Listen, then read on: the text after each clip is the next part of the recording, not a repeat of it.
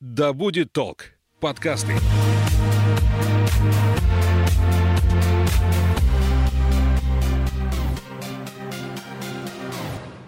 Доброго времени суток, я Елена Ищенко. Это подкаст «Исчезнувшие», почти детективные истории о тех, кто однажды вышел из пункта А, дома, офиса, электрички, вокзала, но до пункта Б место назначения так и не добрался. С координатором поисково-спасательного отряда Лиза Алерт Радой Маевской мы будем говорить о том, почему пропадают люди и как по возможности уберечь себя от непредвиденных ситуаций.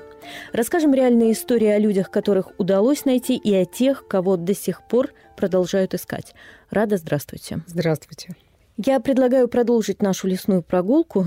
Ну и в прошлом выпуске мы провожали в дорогу грибников. Я напомню, мы рассказывали, почему в лес обязательно стоит взять телефон. Объясняли, по какой причине одежду цвета хаки лучше оставить дома и куда бежать, если все-таки заблудился. И стоит ли вообще бежать, да? Сегодня в не менее опасное путешествие отправятся дети, а также их родители. Давайте разбираться, какие же правила важно знать и тем и другим, чтобы максимально обезопасить себя во время прогулки в лесу, и как правильно снарядить ребенка, отправляясь в такой поход. Как часто дети теряются в лесу именно по вине родителей? Всегда. Дети в лесу могут потеряться только по вине родителей. А, поэтому мы всегда говорим, лучше детей в лес не брать совсем. Детей до 12 лет мы категорически не рекомендуем брать с собой в лес. Потому что а, если вы идете за грибами, за ягодами, то вы или собираете, или смотрите за ребенком. Вы не можете делать одинаково хорошо и то, и другое. И каждый раз, когда происходит поиск ребенка в лесу, а, предыстория примерно одна и та же. То есть я могу по пальцам одной руки перечислить а, предпосылки к такому поиску. Ситуация номер раз, наиболее распространенная. А, взрослые поехали собирать грибы или ягоды, ребенок был здесь совсем рядом, а, ребенок устал быстрее, чем взрослый, а это происходит всегда, потому что а, лес даже для взрослого человека, эта история такая не очень простая физически, ребенок устает в разы быстрее, он менее выносливый. И ребенок говорит, я устал, он начинает отставать, а, и тут родители а, либо отвлекаются на какую-нибудь полянку с грибами, либо с ягодами. Ребенок присел в траве, его не видно. А, родитель ушел, ребенок встал, пошел в другую сторону, они разминулись. История номер два. Вместе с ребенком два или более взрослых. Они расходятся на небольшое расстояние. Ребенок начинает капризничать и проситься, например, к маме, если он находится с папой. Мама с папой перекрикнулись, и отправляют ребенка от одного родителя к другому. Между родителями достаточно 20 метров, чтобы этот ребенок ушел не туда. Один родитель подумал, что второй родитель принял ребенка, второй родитель подумал, что первый его сейчас приведет, а ребенок пошел один из точки А в точку Б и не пришел. Подобная ситуация была у моих знакомых, когда они поехали в лес, ребенок конючил, я хочу есть, я хочу есть, я хочу есть. В итоге они его отправили в машине, вот машина стояла. Они приходят, его в машине нет. Его, слава тебе, Господи, нашли. Он просто пошел в другую сторону от машины да. почему-то. Ну. ну, потому что даже взрослый пойдет в другую сторону, скорее всего, потому что сориентироваться в лесу ребенок не может. И мы должны понимать, что а, у ребенка обзор в разы меньше, чем у нас, потому что трава высокая, для ребенка она высокая. Кустарник, который мы просматриваем сверху, и нам кажется, что лес вообще не густой для ребенка, а в разы гуще, потому что он не может просмотреть этот кустарник, и в большинстве случаев ребенок уйдет не туда. Ситуация номер три. А, классика жанра. Ребенок устал или взрослые решили, что они ответственные, они не поведут с собой ребенка в лес, чтобы его не потерять. И они его оставляют в машине. Они говорят, посиди здесь, мы сейчас чуть-чуть вот тут рядышком пособираем и придем. Я вас уверяю, 9 из 10 детей не будут сидеть в машине. Они встанут, пойдут искать родителей. Кто-то это сделает через 15 минут, а кто-то сделает через час. Но он все равно выйдет из машины. Он может э, соскучиться по вам, ему может надоесть сидеть, ему может стать жарко, он может увидеть что-то, что его либо напугает, и он побежит из машины, либо заинтересует, например, какая-то бабочка. А всем известный поиск Коли Бархатова, который проходил в Омске, он как раз по третьему сценарию развивался. Это ребенок, которого посадили в машину, и который в машине не усидел. И таких историй каждый год мы можем привести несколько. и некоторые из этих детей не найдены до сих пор. Вообще, а, история поиска ребенка в лесу – это самая сложная история, которая не имеет каких-то универсальных алгоритмов, потому что взрослый человек, у него есть какая-то логика в передвижениях. Ребенок будет передвигаться хаотично. У него нет опыта, у него нет э, навыков анализа этой ситуации.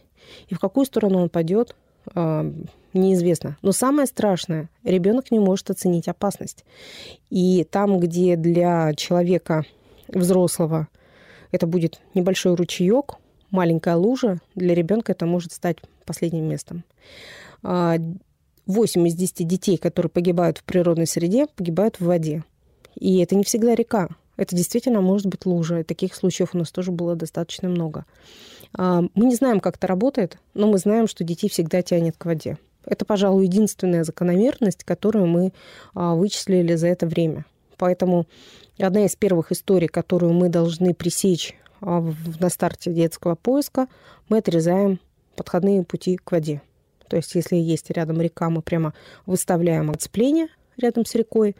Я могу вспомнить поиск, который я запускала удаленно. Это ну, Брянская область, ну, не суть важно с территории пионерского лагеря заброшенного, который уже не использовался как лагерь, а, пропадает ребенок двух с половиной лет.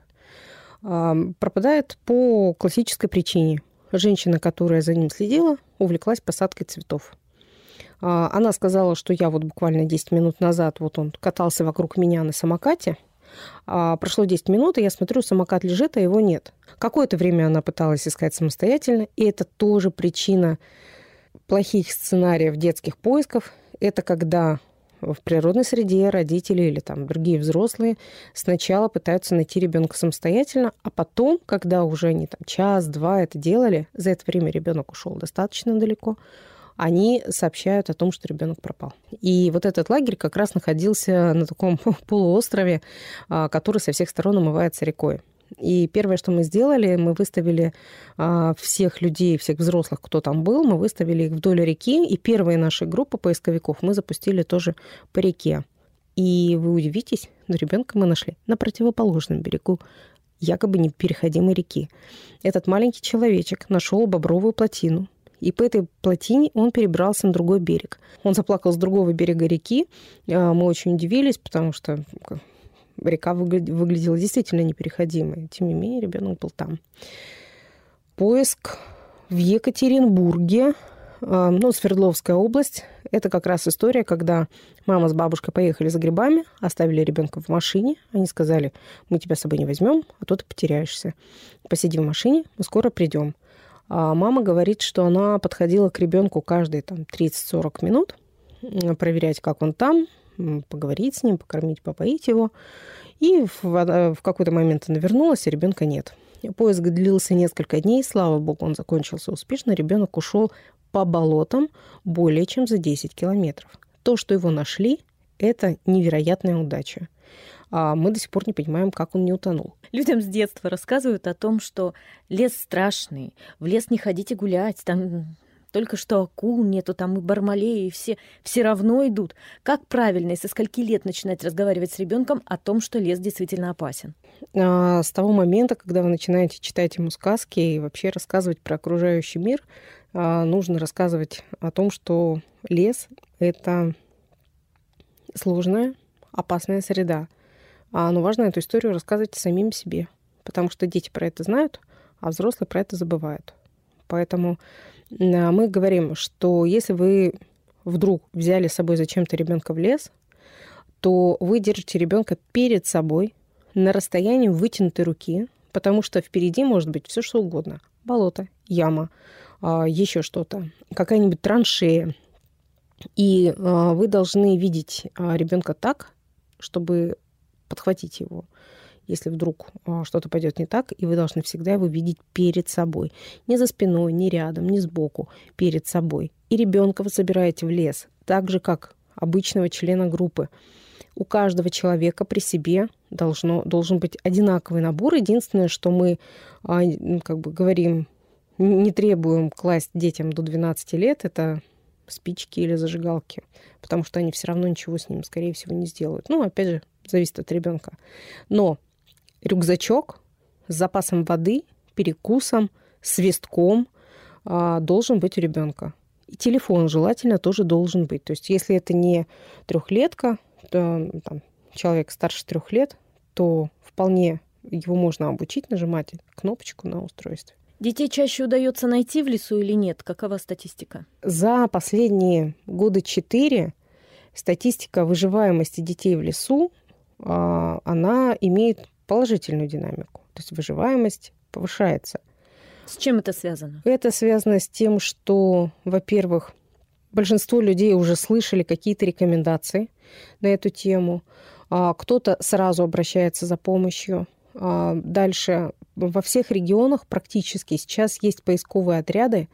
А, они работают под разными именами, по разным методикам, но тем не менее детский поиск – это история, которая объединяет всех, вызывает повышенный резонанс, и даже если это произошло в регионе, например, где нет нашего отряда, то мы все равно туда приедем и будем искать этого ребенка.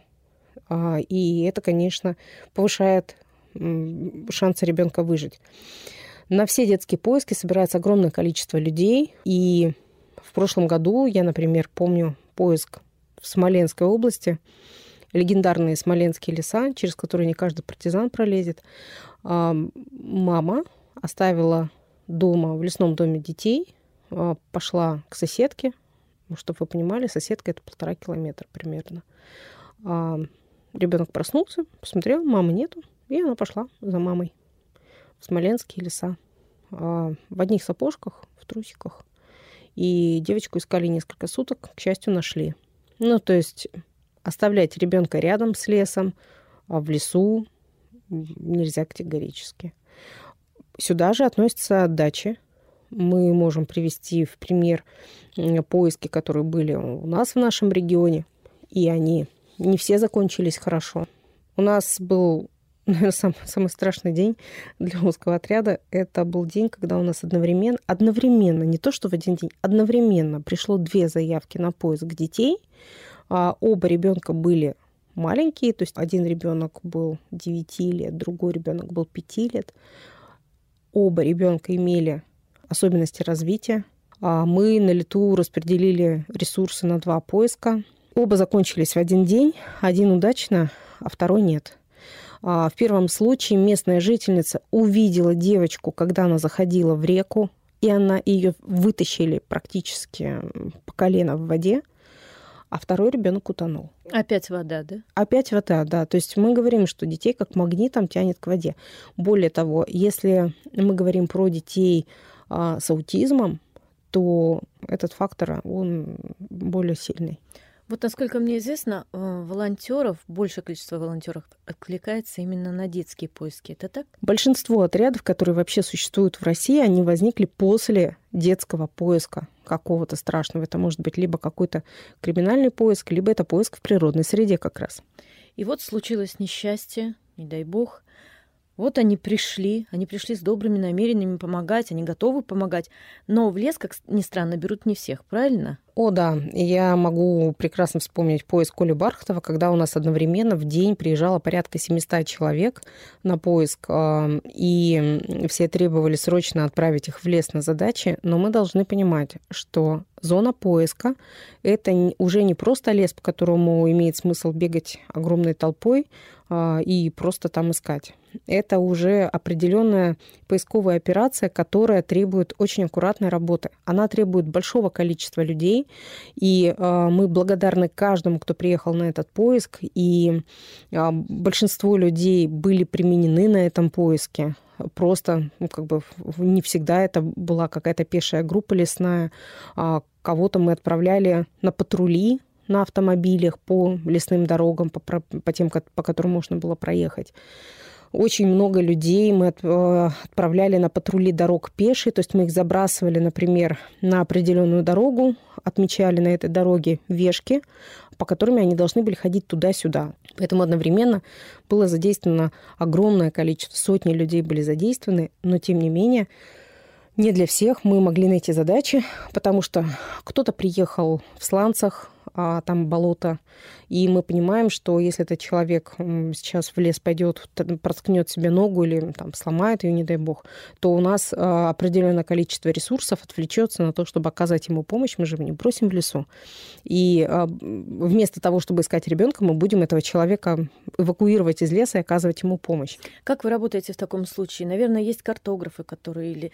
О, это огромная команда. Расскажите, пожалуйста, об этой команде. Это команда распределенная. То есть, например, а, если мы говорим про поиск сложный в природной среде, мы привлекаем консультантов.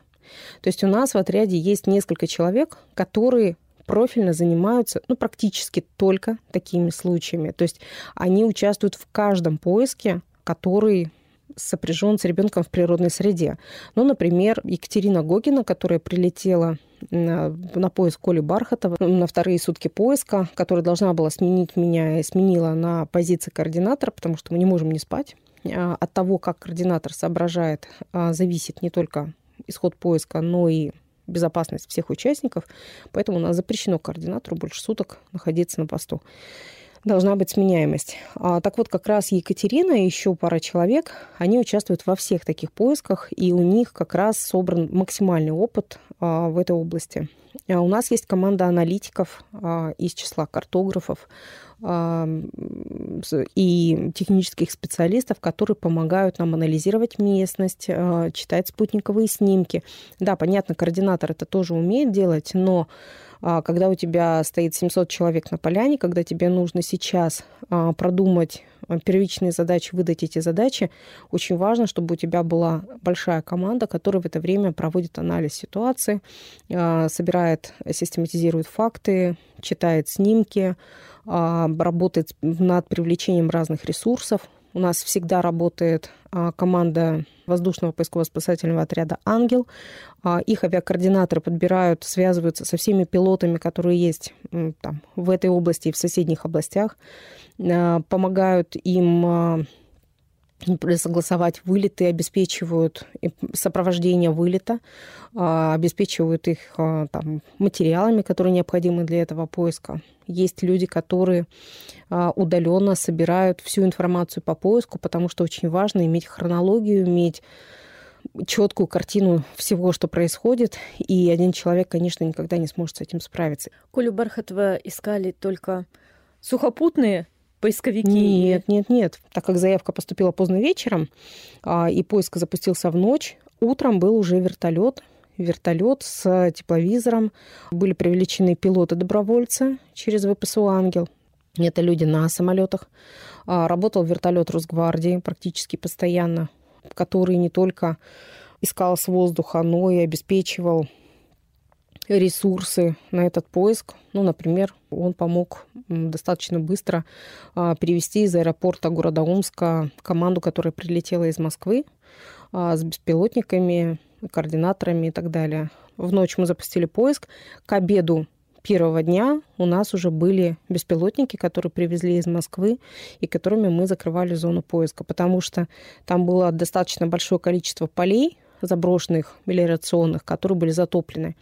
А, но между тем там имелись вот эти проходы, которые тоже надо было смотреть, и это нужно было смотреть с воздуха. То есть поддержка авиации у нас на детских поисках есть всегда.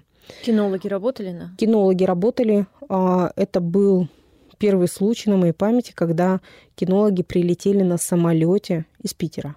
Это был а, поисковый отряд «Экстремум», который сказал «надо», мы говорим «надо», а, и они приехали из Питера с собакой. Сколько дней продолжались поиски, и кто все таки нашел мальчишку? Нашла смешанная группа. Старшим группы был а, наш поисковик, в группу входили как гражданские из числа местных жителей, а так и сотрудники Росгвардии. И вот эта объединенная группа по задаче нашего координатора, собственно, нашла ребенка. Сколько лет мальчишке? Ему было три с половиной на момент поиска. Как он так долго продержался в лесу? Он молодец, он боец, он продержался. Мы нашли его в болоте. А, это низовые болота. Ребенок легкий, он проваливается по колено. На этом же месте взрослый провалится по пояс. И если вы увидели кадры с нахождения Коли, то вы увидели, что вот эти большие красивые военные ребята стоят по пояс в воде, потому что они большие тяжелые, а ребенок стоит по колено в воде, потому что он маленький и легкий. И, собственно, это одна из сложностей поиска была психологическая, когда в первый день ты отправляешь людей в болото, ты говоришь, вы не бойтесь, вы тут не утонете. Ну, то есть в низовом болоте утонуть, это надо прям сильно постараться. То есть а, вы должны пройти вот этот участок, а вы будете проваливаться, у вас будут мокрые ноги, мокрые штаны, мокрые куртки, ну, как бы вот это надо пройти. Они лезли в эти болота, потому что был ребенок. Естественно, безопасность мы обеспечивали тем, что во главе группы был опытный поисковик, который понимал, что нужно делать, если человек там подзастрял в болоте. На второй день, когда уже прилетели там опытные ребята, которые ходят по болотам практически постоянно, и там ребята уже шли где-то по грудь в воде, в том числе ночью, и, и шли, и нашли. Если мы берем ребенка в лес, мы уже рассказали, что мы с собой ему даем свисток, воду, рюкзачок, перекус. телефон, перекус, мало ли что. И инструкции. Что мы надеваем на него? Как мы его наряжаем в такой А мы одеваем его ярко, э, потому что ребенок, он и так низкий, поэтому его будет хуже видно, чем взрослого. А если ребенок будет одет в что, во что-нибудь немаркое, то вы его не увидите вообще в принципе. Поэтому красное, оранжевое, ярко-салатовое, ярко-желтое. При этом мы должны понимать, что любой яркий элемент одежды станет неярким, как только он намокнет, в каком-нибудь болоте. А когда мы искали Колю, у нас по водным была желтая кофта и розовая кепка. И, казалось бы, их должно быть хорошо видно. А желтая кофта, когда мы нашли Колю, была болотного цвета. Ну, потому что она намокла, и она была грязная. И поэтому как бы вот этот яркий цвет, он, конечно, потерялся достаточно быстро. Розовая кепка осталась розовой, понятно, она была грязная, но, собственно, сначала мы нашли кепку только потому, что она была яркого цвета. Если бы она зеленая и черная была, возможно, мы бы ее искали дольше. От кепки мы нашли Колю. Поэтому это важно. Я понимаю, что ребенку в три года бесполезно рассказывать, как себя вести. Бесполезно. Да. Но вот вы говорите, детей 12 лет, в принципе, можно уже брать в лес. А, вы знаете, у нас есть э, такое направление лес на связи. Это когда э, у людей с собой э, подготовленных есть телефон, и они каким-то чудом дозвонились, например, до 112 и сообщили, что они потерялись. И очень часто, если в этой группе есть дети 12-14 лет, может быть, в силу того, что у них меньше опыта и они меньше пугаются, а, эти ребята ведут более адекватный диалог с нашими специалистами, чем взрослые, которые находятся в этот момент в панике. Вот мне интересно, дети за счет этого в том числе, дольше могут в том числе продержаться? В том числе, да, потому что а, у них другой механизм страха, и они не сдаются. Взрослые теряют надежду быстрее, чем дети, а дети не теряют надежду. Как вести себя ребенку в лесу, если все-таки произошла такая неприятность, и он заблудился? Первое, не уходить дальше, как мы говорили. Если ты услышал, увидел кого-нибудь, ты обязательно должен привлечь к себе внимание и обязательно сказать, что ты потерялся, а, и попросить вывести тебя из леса. Очень важно не показать дорогу, как выйти, а попросить, чтобы тебя вывели из леса. У нас был поиск в Московской области, когда два брата потерялись в лесу. Они несколько раз натыкались на грибников, а, говорили о том, что они потерялись, заблудились, им показывали рукой направление и отправляли от них дальше. И поэтому дети должны попросить, чтобы их вывели из леса. Удивительная история. О, да. А, поэтому мы говорим, ты ищешь более открытое место, чтобы тебя можно было увидеть с воздуха, но так, чтобы не сильно уходить от того места, где ты потерялся. Ну, Если есть... начинает темнеть. Если начинает темнеть, ты все равно остаешься на месте. Если это ребенок того возраста, который может уже развести э, огонь, и у него умный родитель положил ему спички или зажигалку, э, то он разводит огонь э, и делает дымный костер. Мы должны научить детей делать дымные костры. Они делаются с помощью еловых всяких веток, а, ну или если нет еловых веток, уже каких-нибудь веток, потому что это будет дымный костер, и мы его будем искать с воздуха и вот э, дым от костра видно на расстоянии 10 километров. Что может еще давать такой дым? Шишки, трава, э, ветки, э, все, что не сухое, оно будет дымить. Но если нет того, что дымит, э, жги уже хоть что-нибудь для того, чтобы был костер, который, а, поможет тебе согреться, б, будет э, сигнализировать нам а, твое местонахождение. Как не попасть еще и в пожар в таком случае? Это достаточно проблематично, но если вдруг получился пожар, то пожар тоже привлекет к себе внимание, и в данном случае он будет просто большим сигнальным костром. Про равнодушие я прям не могу пройти мимо этой темы, потому что я помню одну историю, не помню где, девочка ушла тоже с каких-то дач. Да, это, это Омская область была. Ну, этой девочке было чуть больше двух лет. Да-да-да. Она плакала, она звала маму, на берегу сидели рыбаки, которые ее видели, и которые не среагировали, но которые потом нам сказали, да, что мы видели девочку, она тут проходила. А, она плакала, да. Чем закончилась эта история? А, успели. Успели, девочку догнали, успели. К счастью, история закончилась хорошо. А до этого, несколько лет назад, ну вот нашего отряда еще тогда в Омске не было, искал другой отряд, а, была история, которая длилась два дня, мне кажется, могу сейчас путать, это поиск Саши. Ее нашел сотрудник полиции в поле по тому, что на девочке кружилось вранье. И он вспомнил, что, ну, наверное, это что-то неспроста. И он, он решил проверить, что это там вороны кружат в чистом поле. И там была девочка. Она тоже прошла мимо нескольких людей, которые ее видели, и потом сказали, что да, видели, вон туда пошла. Такое бывает. Не все поиски заканчиваются успешно. В а, позапрошлом или в прошлом году в Брянской области ребенок маленький вылез через окно первого этажа частного дома, ушел на речку, он прошел мимо соседки, он шел в одной футболочке, даже без трусиков, а, и он тонул. Он утонул, он прошел мимо соседки, трехлетний малыш, без мамы. Она его не остановила, не привела домой. Тема равнодушия, к сожалению, возникает едва ли не в каждой нашей программе. И каждый раз после такой беседы хочется верить, что хотя бы на одного равнодушного человека в этом мире станет меньше. Я напоминаю, у нас в гостях координатор поисково-спасательного отряда «Лиза Алерт» Рада Маевская. Спасибо, Рада. Спасибо вам и напомню, что чужих детей не бывает. Пока. Пока.